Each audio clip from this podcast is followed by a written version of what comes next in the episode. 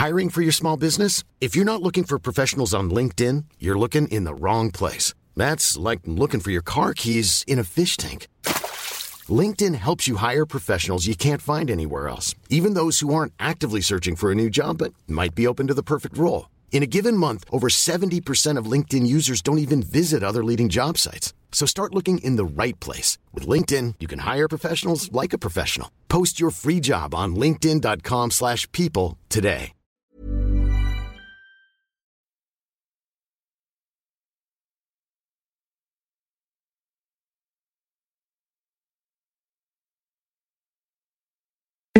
Escuchas. Escuchas un podcast de Dixo. Escuchas Linterna Mágica con Miguel Cane. Por Dixo. Dixo. La productora de podcast más importante en habla hispana.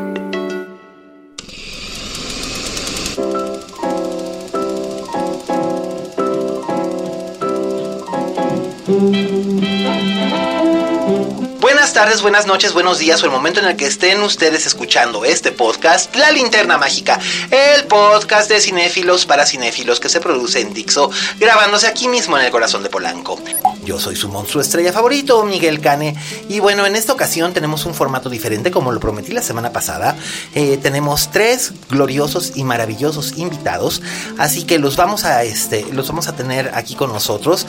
Nos acompañan eh, Cassandra Changuerotti, nos acompaña Joe Giordano, nos acompaña Sergio Goidi, que son los eh, principales eh, cabecillas de un proyecto cinematográfico indie mexicano maravilloso que se llama El Club de los Insomnes, del cual vamos a hablar, pero antes, esta vez no tendremos reseña de la semana, no tendremos clásico de la semana ni recomendación doméstica, pero lo que vamos a, este, a tener es este especial y sí vamos a tener, por supuesto, al crítico de cine más chingón y fregón de Jalisco, nada menos que Raulito Fuentes, arroba Oye Fuentes, que nos va a hablar acerca de esta eh, historia de Star Wars que ya se estrenó y que no podíamos dejar de mencionar, que es solo.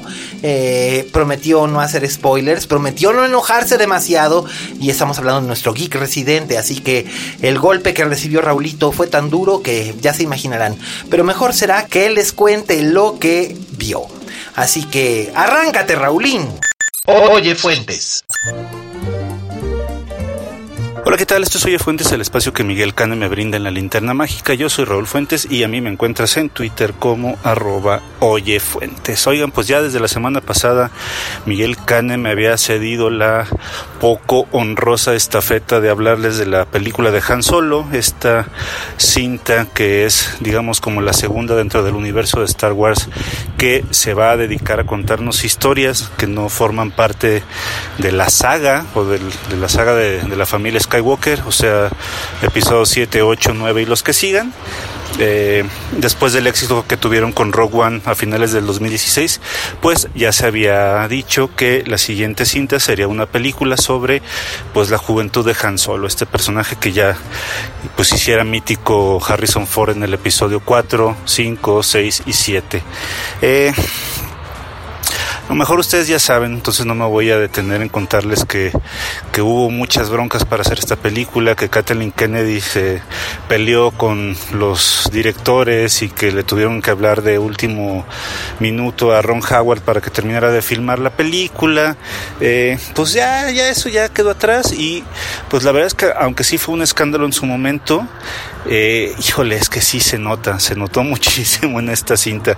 ¿De qué se trata Han Solo? Pues bueno, básicamente la película de Han Solo lo que nos cuenta es pues la juventud de este personaje cómo, cómo, pues es una serie como de, de, postales de cómo conoció a Chewbacca, de cómo conoció a, Cal, a Lando Calrissian, de cómo eh, pues se enamoró y usó por primera vez el, el halcón milenario y todas estas eh, cosas que de alguna manera pues han hecho famoso al personaje que, que es pues el ser un granuja el ser un, un pillo eh, pues ser un bueno, el verbo hansolear, ¿no? O sea, cuando la princesa Lea eh, se va a despedir de él en el Imperio Contraataque, que le dice te amo, y él contesta con un yo, pues ya lo sé, ¿no? O sea, este tipo de cosas que hicieron mítico al personaje, pues están completamente desaparecidas en la película de Han Solo. O sea, este personaje está eh, edulcorado, está disminuido, está rebajado, es como un café descafeinado.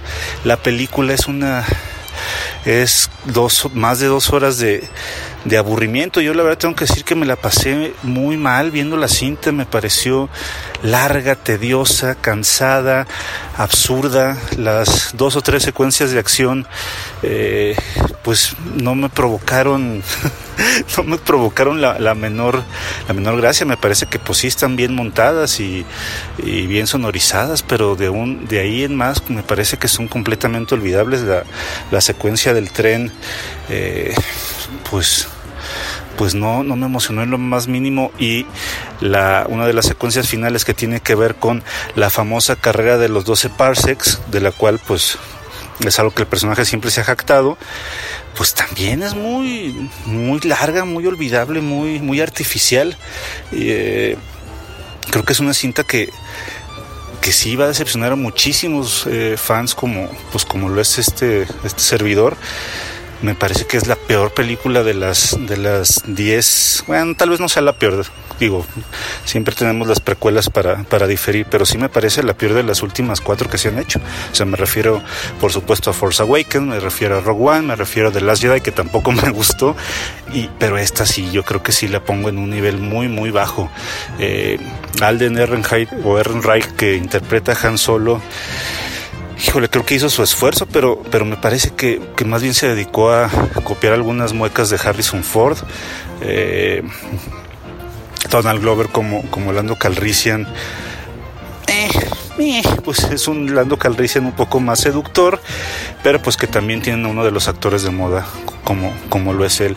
Y Chubaca, pues bueno, Chubaca siempre es adorable, me parece que algo de las cosas más rescatables que tiene esta película, pues es que Chubaca, eh, pues está ahí, aunque también creo que su participación deja, deja un poco que desear. Eh, el papel que interpreta Emilia Clark como interés romántico de, de, Han Solo, pues creo que lo pudo haber interpretado cualquier otra actriz. Me parece que su papel es irrelevante. El villano me parece uno de los peores villanos que hemos visto en cualquier película Star Wars que interpreta Paul Bettany. Y así es un sinfín de, de parches, de, de secuencias sin corazón, sin emoción.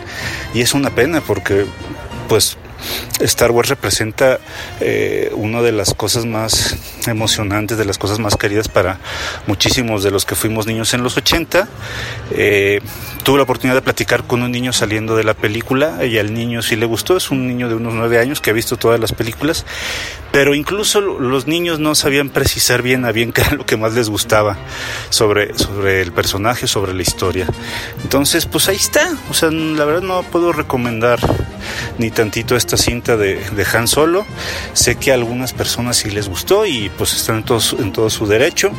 Eh, la podemos platicar, digo, algo que he hecho en los últimos días pues es platicar de la película de Han Solo, platicar de las cosas que no me gustaron, a lo mejor encontrar alguna cosa que sí me haya gustado pues va a ser difícil, como les decía podría ser eh, pues la aparición de Chubaca, del gran Chubaca, pero de ahí en más pues no, la verdad es que sí salí muy, muy triste, decepcionado de esta cinta. Bueno, pues eh, recuerdo que yo estoy en Twitter como arroba oyefuentes, te invito a que platiquemos de esta película o de cualquier otra cosa que estaría muy bien, te agradezco tu atención y nos escuchamos la próxima semana. Hasta luego.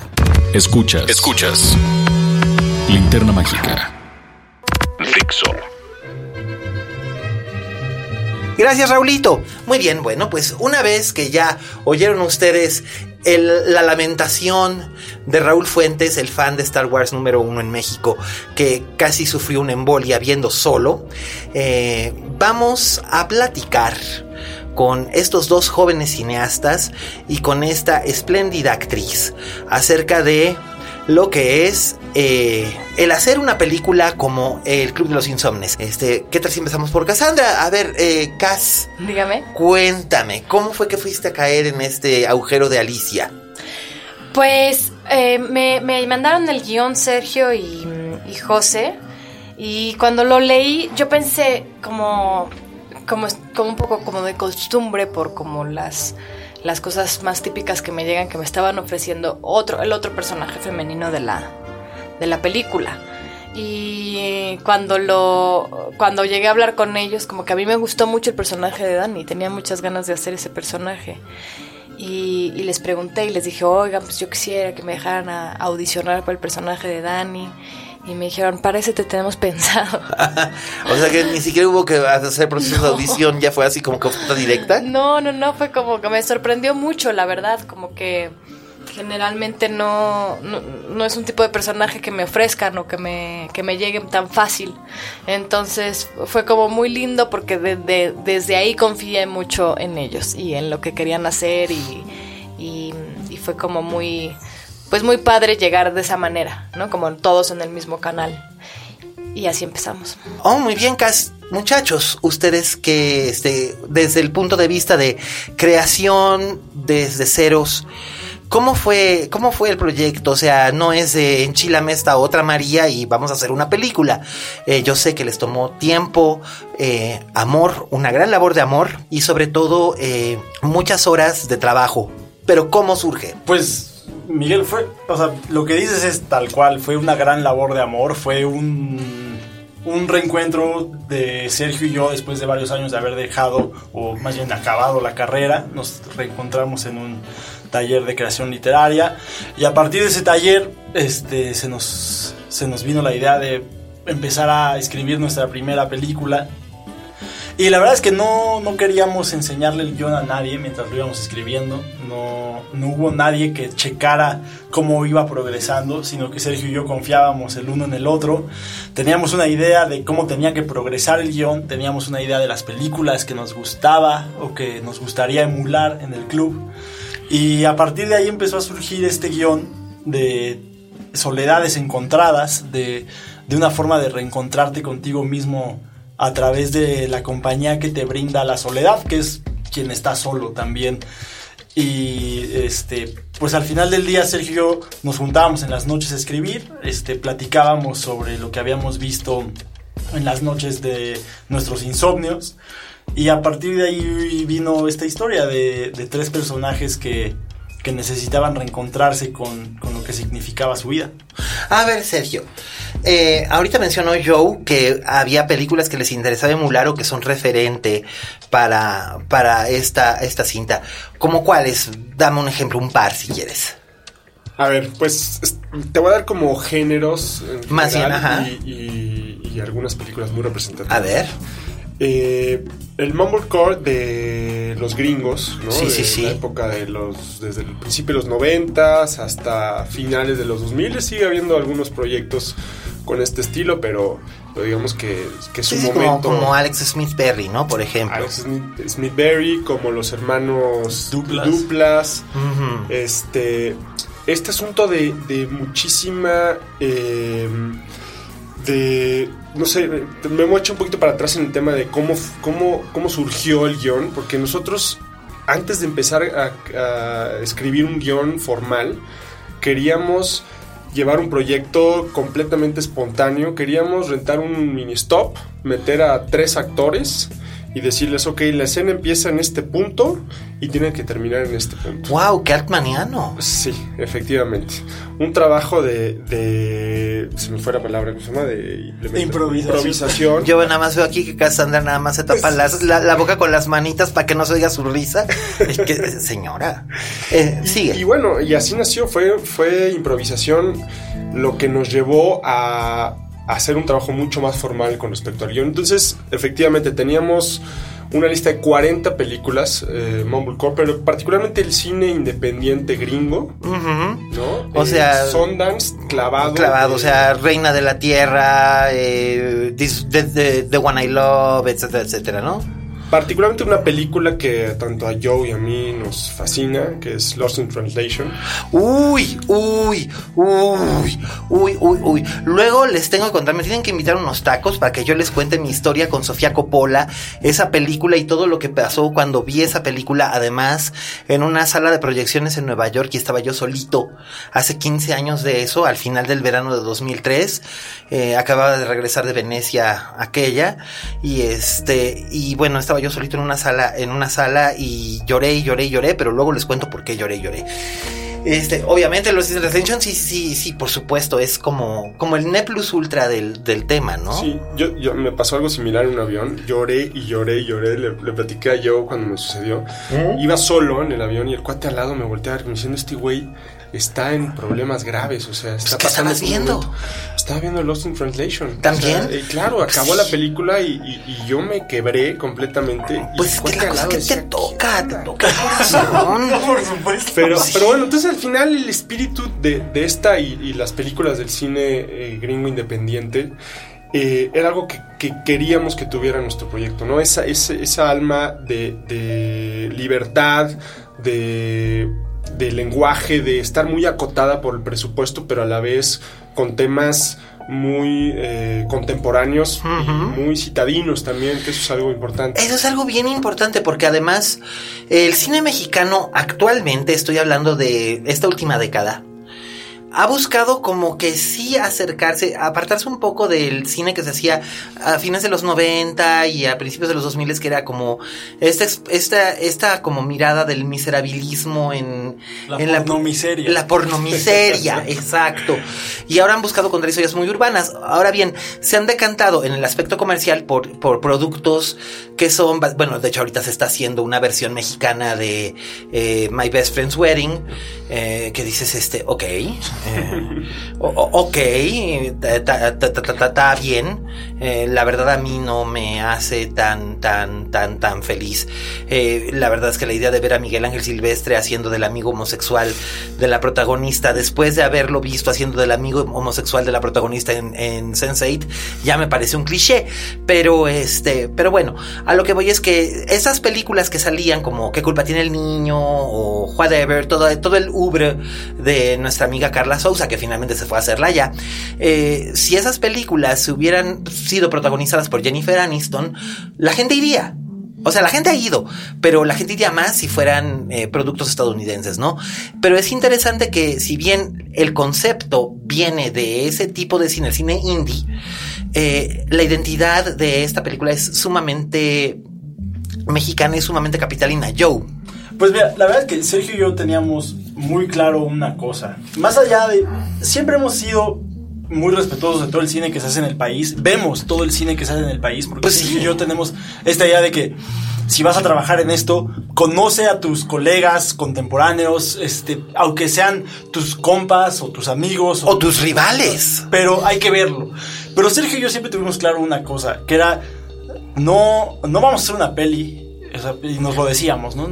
Compadre, no vamos a hacer una peli de- de lo que no conocemos, vamos a, vamos a hablar de lo que conocemos. Y la verdad es que este, Sergio y yo, pues no, nunca hemos vivido en la Sierra de Oaxaca, nunca hemos contemplado amaneceres de tres horas, nunca hemos tenido esta experiencia de ser secuestrados por el narco, pero sí teníamos experiencias que nos parecían igualmente relevantes, que era esta ciudad te, te permite una vida, te, te- Ah. te otorga muchas posibilidades, pero tienes que saber ubicarte en el lugar que este enorme monstruo te da. Y, y a Sergio y a mí, este lugar que nos daba la Ciudad de México, el antes de F, cuando hicimos la película, era la noche. A Sergio y a mí, esta ciudad nos regalaba la noche. Y aprendimos a, a vivir y a entender la noche de una manera nada hostil, de una manera como, bueno, si esto es lo que me abraza, esto es lo que, de esto es de lo que voy a, a platicar. Y Sergio tenía un 7-Eleven o una tienda de conveniencia de verde y naranja cerca de su No, puedes decirlo, puedes decir 7-Eleven. no importa. y yo tenía el Superama 24 horas y era una experiencia muy rara estar viendo a la gente que se iba hacer la compra del súper a las 2 de la Ay, mañana. no, yo soy feliz. Yo tengo aquí la Soriana a, la- a unos pasos de la casa y es 24 horas y es maravilloso poder ir a hacer el súper a las 2 de la mañana cuando no hay nadie que te esté juzgando porque llenas tu carro de eh, gansitos y, bueno, ese es mi caso y espero que mi madre no esté oyendo esto, este de gansitos y queso crema Filadelfia y tubos de mantequilla y egos, ¿no? Y, y esa era la idea. La verdad, la idea era como todas estas visiones, no en el sentido como metafórico, ¿no? Sino en el sentido real, todo lo que vimos en esas tiendas y todo lo que vimos. Me acuerdo un día que nos fuimos a caminar ahí por reforma a ver las fotos en la noche. Era como, esto es lo que hay y esto es de lo que queremos contar. Eh, Sergio y yo escribimos un guion sobre criaturas nocturnas, siendo él y yo los principales, este, pues las principales criaturas nocturnas de, de- de ese entorno. Y al final del día el guion, como dijo Sergio, era nada más una escaleta donde iban a improvisar varios actores y se convirtió en algo más formal al momento de entender que queríamos contar una historia muy específica y que esa historia muy específica era cómo encuentras compañía en los momentos menos esperados. Ok, otra cosa que me interesa mucho saber es cómo fue la filmación, eh, que además no hubo set, sino que fue locación en directo en llamados nocturnos constantes. Cuéntame, ¿cómo fue para ti como actriz la experiencia? Fue, mu- fue muy bueno eso, porque todas las escenas de Dani suceden en esta, en esta tienda de conveniencia y no la cerrábamos. Entonces, porque pues, era como el deal al que, al que llega- llegamos, donde Ajá. si llegaba un cliente yo lo tenía que atender, cortábamos, ¿no? Ajá. dejábamos de filmar, atendía al cliente, se iba y continuábamos filmando. ¡Ah, qué chido! Ajá, entonces eso fue muy divertido porque pues como que me mantenía mucho en personaje, o sea, aprendí a usar la caja, como, Ay, ¿no? ¿y tú descubriste el misterio de por qué siempre está cerrada la segunda caja? Eh, no tenía segunda caja, nada Ah. más tenía una. Ah, bueno. No lo pude resolver ese misterio. Pero fue muy, fue muy bueno eso, porque como que me mantenía mucho ahí y, y, y, pues como que nadie me. Nadie me reconocía, nadie me. ¿Sabes? Como que nadie le parecía sospechoso. O sea, el ejercicio de que estaban filmando un corto no tenía para nada que ver con la chica de la caja. ya. ¿Me explicó? No, además estabas caracterizada como el personaje de Dani, o sea, traías tu cabello azul. Sí, sí, ¿Es sí. azul? Era, era azul. sí. Era azul y tu uniforme. O sea, pues eras Dani. Sí, era como un metalenguaje muy, muy, muy particular el que estaba sucediendo en la película y, y eso fue muy, muy, muy padre. Oye, pues qué genial, porque no siempre, no siempre se pueden dar estas, estas, estas situaciones. Por ejemplo, cuando Robert De Niro y Martin Scorsese estaban haciendo Taxi Driver, sí llegó a, sí llegó a pasarles, lo ha contado tanto Scorsese como, como De Niro, ¿no? De que había gente que, los, que, que- que lo paraba en Que la, lo para- que lo paraba en la calle y este, y pues sí, ok. Este, o, y que, y que no lo reconocían tampoco, ¿no? Entonces, este, es, es, es esa clase de, es esa clase de cosa, pero, pero, este, pero el trabajo en locación, aparte de estas circunstancias cotorronas, también supongo que tiene una influencia especial en el rodaje, en el rodaje per se, cuando es todo concentrado en una sola locación y se vuelve algo más orgánico, ¿no?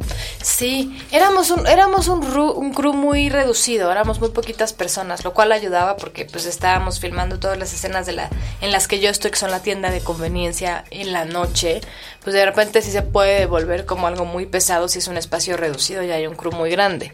Pero éramos un crew muy reducido y muy... mm, y, y- y teníamos una forma de trabajar que para mí es muy muy especial porque generalmente como que las películas como el, te- el tiempo que se toma la fotografía el tiempo que se toma eh, vestuario en poner no, este que todo esté perfecto no sé cuánto de La iluminación sí también, hace ¿no? que el actor como que tenga que estar como Sí, aquí de- Joe está haciendo unos ojos así como de que la iluminación, menciono la palabra iluminación y casi le da un ataque, perdón manito. Este, pero sí, perdón, señorita. este que es como o sea, al tiempo en el que filmábamos, porque había, este, pues es una película muy reducida de presupuesto, con muy poquito tiempo, entonces llevábamos un ritmo de trabajo en el que generalmente, pues uno no, o sea, uno no, no trabaja, hay, más tiempo, pero es muy agradable para, el- para el actor, porque no estás esperando tanto tiempo, porque estás como concentrado todo el tiempo ahí, porque no hay estas largas horas de espera. Entonces eran llamados nocturnos, pero salías a la hora a la que tenías que salir y nadie se pasaba de más horas.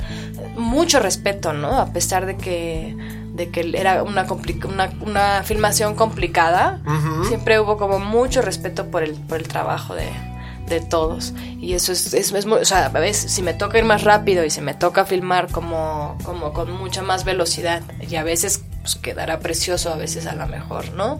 Vamos a sacrificar, sacrificar como ciertas cosas, pues acaban siendo como beneficios para los actores. Ok, pero en este caso pues es precisamente eso, ¿no? Un beneficio para... Es totalmente un beneficio. Así ya vi a los, aquí a los directores riéndose y sonriendo, así con esa sonrisa. Bueno, ahorita, ahorita me van a dar su opinión. ¿Ustedes qué opinan acerca de esto? De que la locación se vuelve un elemento orgánico dentro de la, dentro de la película. Sergio. 100%. Eh, hubo dos aspectos con respecto a esto. El primero es que no teníamos presupuesto para levantar un foro, ni para eh, adaptar alguna otra locación y poder tener un control absoluto.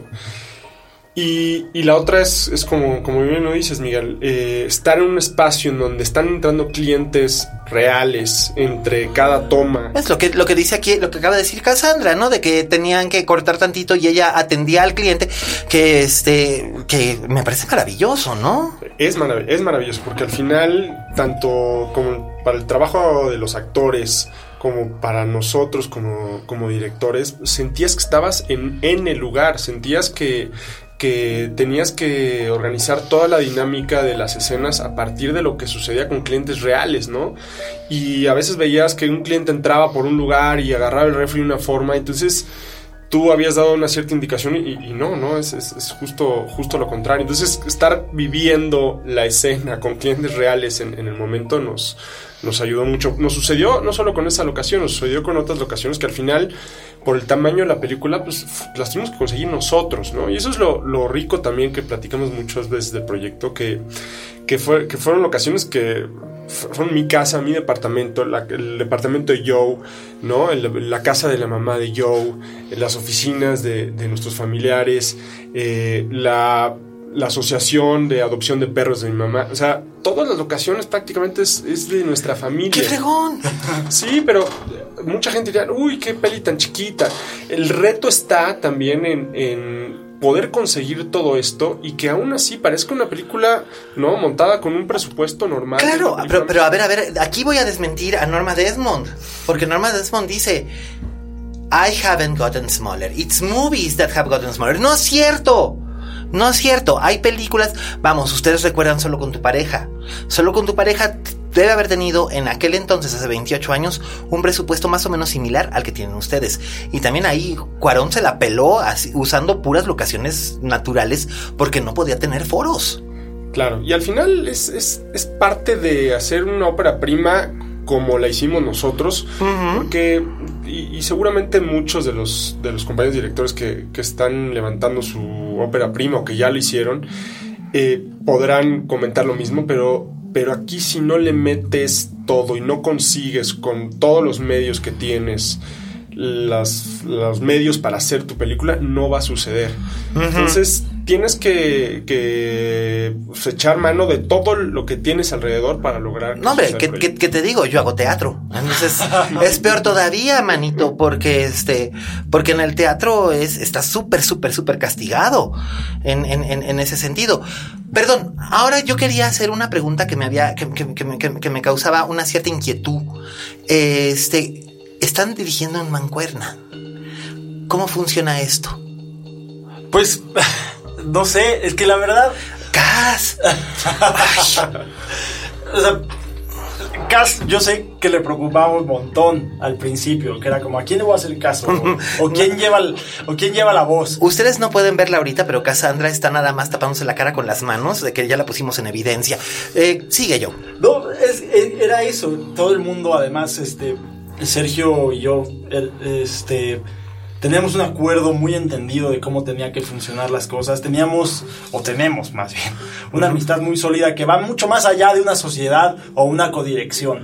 Y que estábamos dispuestos a echar por la borda de la codirección y la sociedad en, en aras de que la amistad no se fracture. O sea, si, si llegaba a provocar algún problema, Claro. o sea, fíjate, yo pensaba lo mismo con una con una socia que yo tenía con la que hacía con la que hacía teatro y con un amigo también con el que iba a montar un proyecto de teatro y no funcionó. Mi amiga después de 28 años prácticamente ya no me habla y el que se suponía que era mi amigo, mi socio, mi casi hermano, solamente se ha dedicado dos años a tirarme mierda por donde puede. Pero este, pero no hablemos de mí, sino que No, con ustedes. Sergio y yo teníamos una idea clarísima, que era, si vamos a hacer nuestra primera película, y además Sergio siempre apuntaba algo que a mí me parecía como muy conmovedor, que era, y no sabemos si va a ser la única, cabrón. Entonces vamos a disfrutarlo. Pues sí, eso sí es cierto, ¿no? Y, y entre tomas, ahorita que decías lo de levantar tu propia película, Sergio siempre ha sido como el responsable financiero de nuestra sociedad. Porque, porque sí, porque es un mejor businessman que yo. Y entonces... Mister, m- Mister Números.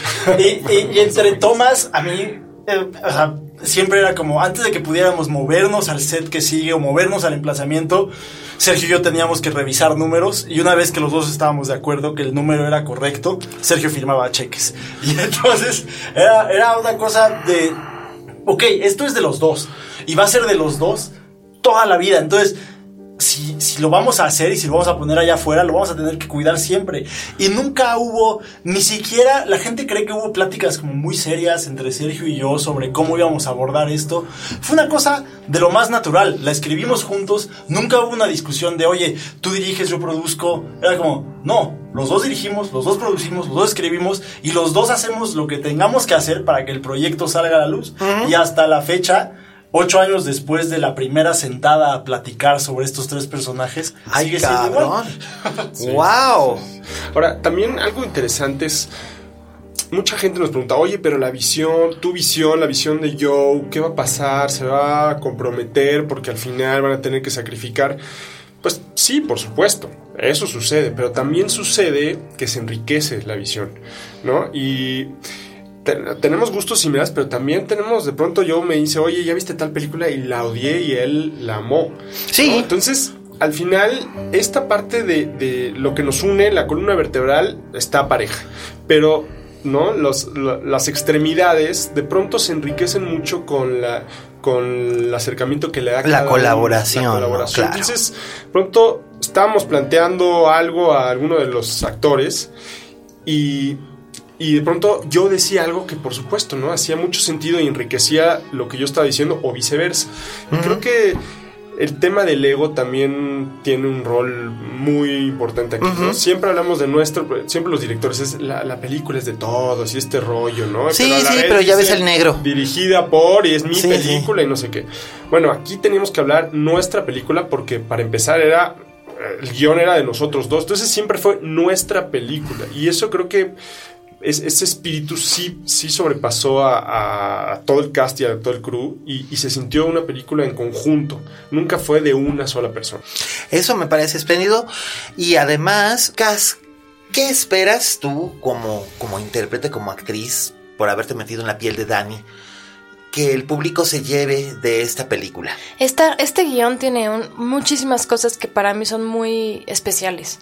Me parece que es una película que es, que es muy diferente, donde los, las clases sociales están mezcladas, donde hay una interacción entre un oficinista con una chica que trabaja en una tienda de conveniencia, con una veterinaria, y pues su- supones, ¿no? Que a lo mejor no tienen, no ganan el mismo dinero, pero son amigos y están juntos y tienen una relación, este, pues especial, ¿no? De, de las dudas o las cosas que pues estén pasando en sus vidas, este, este grupo de gente se junta y, y genera una amistad.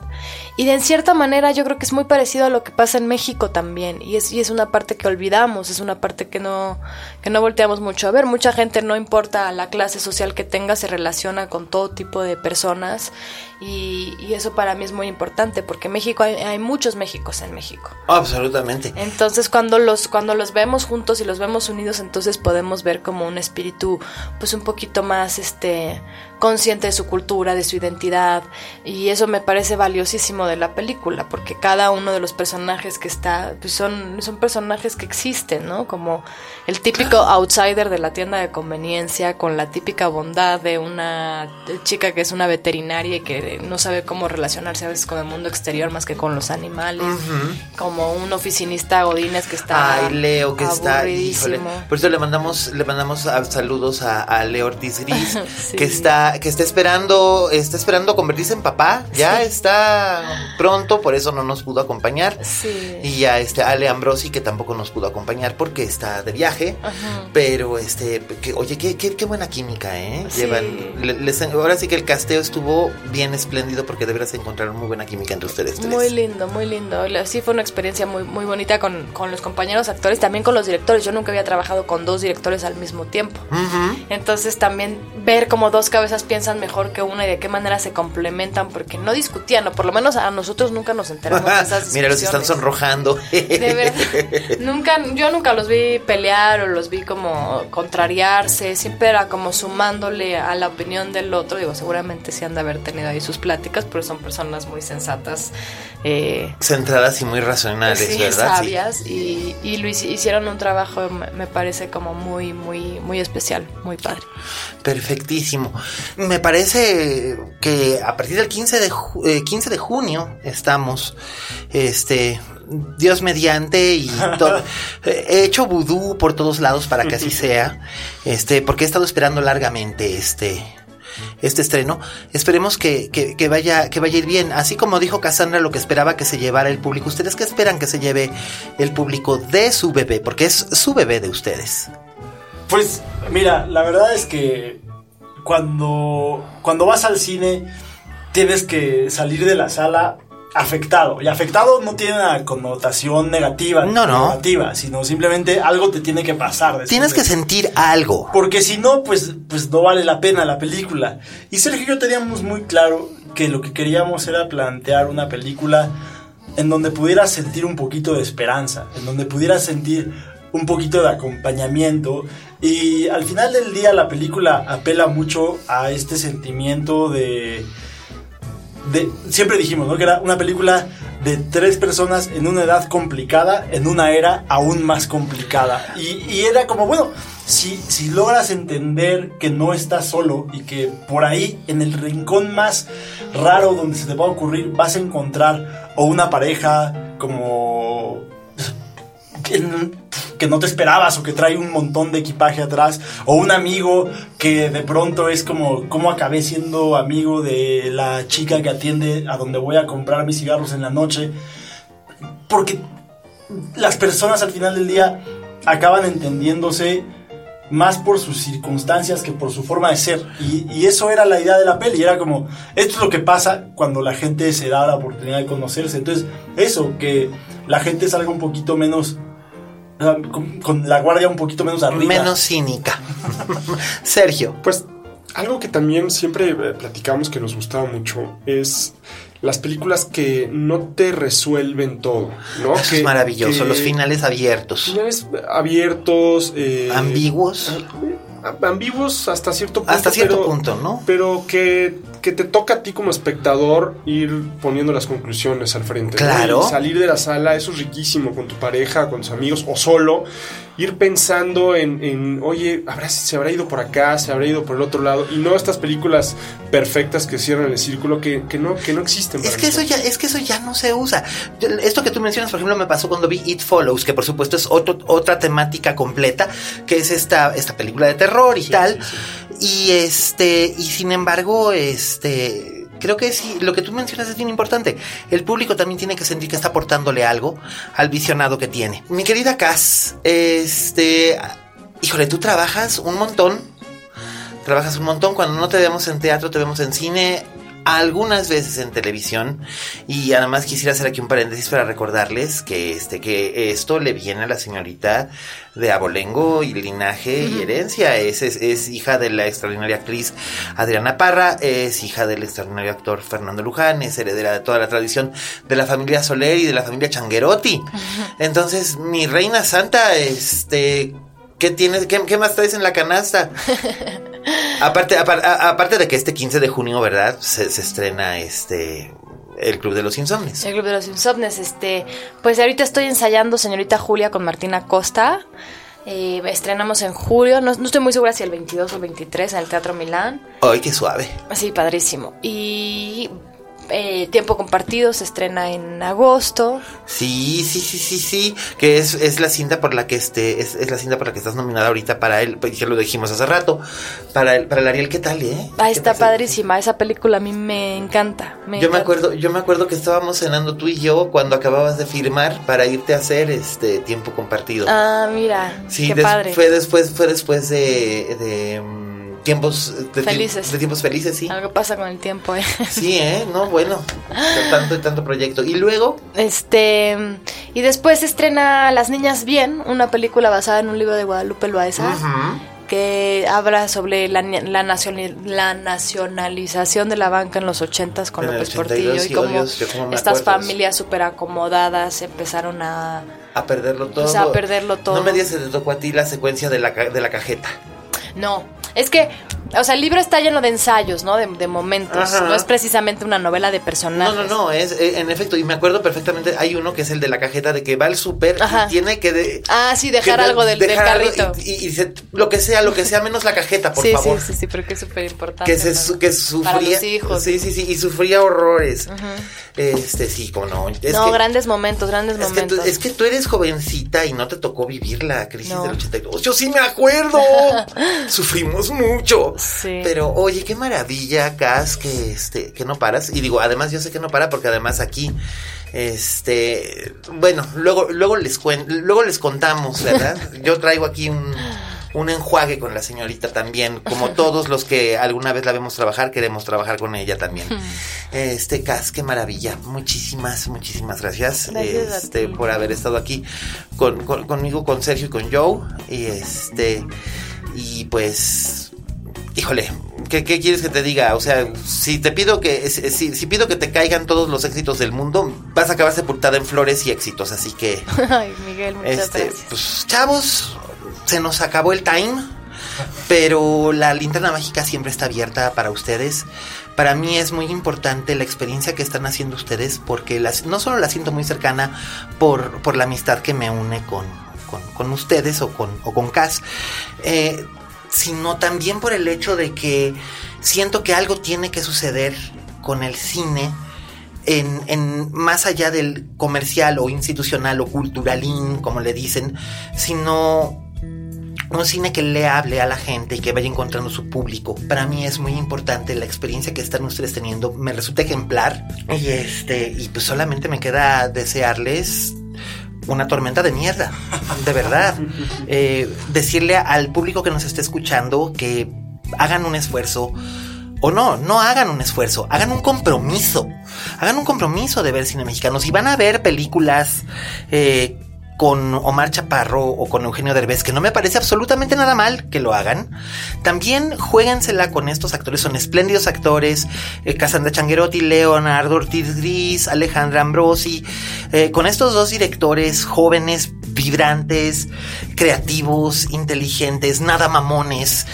Aquí no se van a encontrar ustedes con nada de pretensiones, estilo, este, somos la carne, o este, o esa clase de, esa clase de cosas. Eh, yo creo que el cine tiene que salir del circuito fe- festivalero y de ese, y quitarse esos zapatos de, "Oh, soy una película de festival. Ni madres, eres una película para ser vista.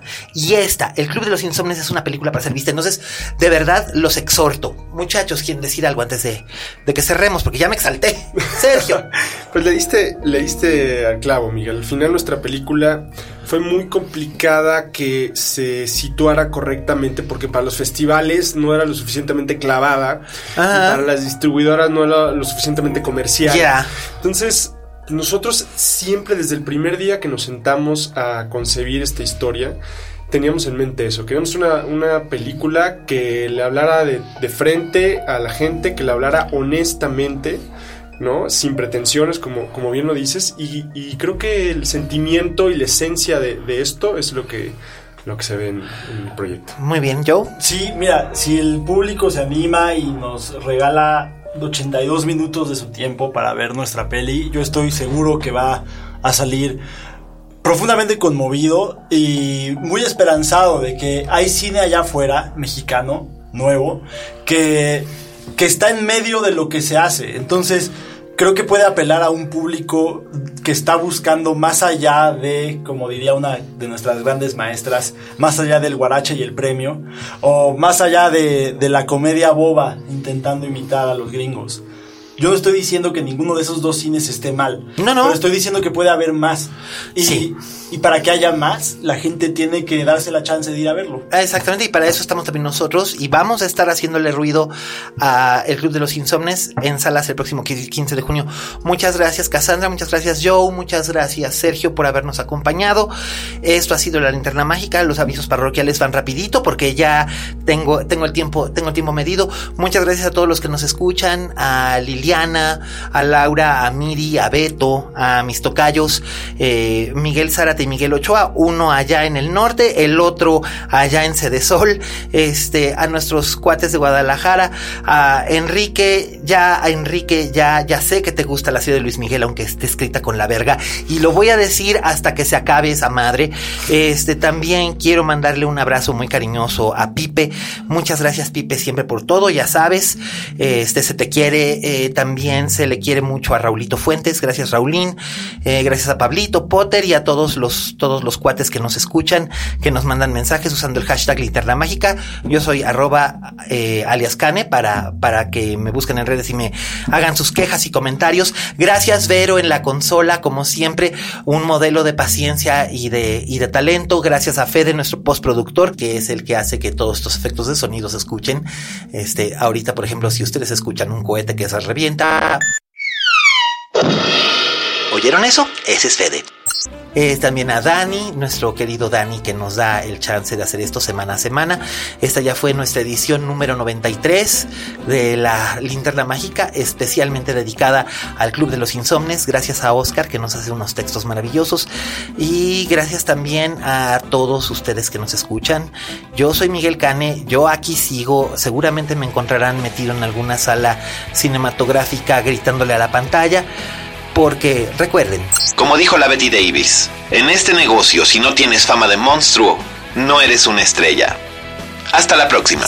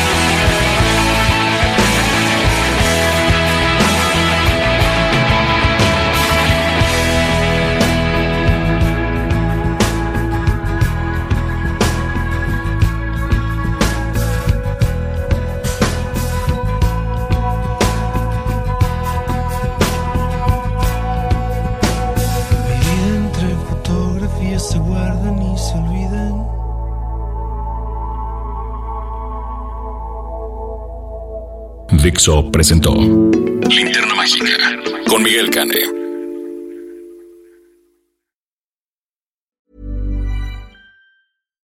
If you're looking for plump lips that last, you need to know about Juvederm lip fillers. With Juvederm Volbella XC and Juvederm Ultra XC, your lip look, whether it's subtle or bold, can last up to one full year with optimal treatment and no additional maintenance. Find a licensed specialist and see if it's right for you at juvederm.com today. That's J U V E D E R M.com. Add fullness to lips in adults over 21 with Juvederm Volbella XC or Juvederm Ultra XC. Do not use if you have severe allergies or a history of severe allergic reactions, or if you're you're allergic to lidocaine or the proteins used in Juvederm. Tell your doctor if you have a history of scarring or taking medicines that decrease the body's immune response or that can prolong bleeding. Common side effects include injection site redness, swelling, pain, tenderness, firmness, lumps, bumps, bruising, discoloration, or itching. As with all fillers, there's a rare risk of unintentional injection into a blood vessel, which can cause vision abnormalities, blindness, stroke, temporary scabs, or scarring. For full important safety information, visit juvederm.com.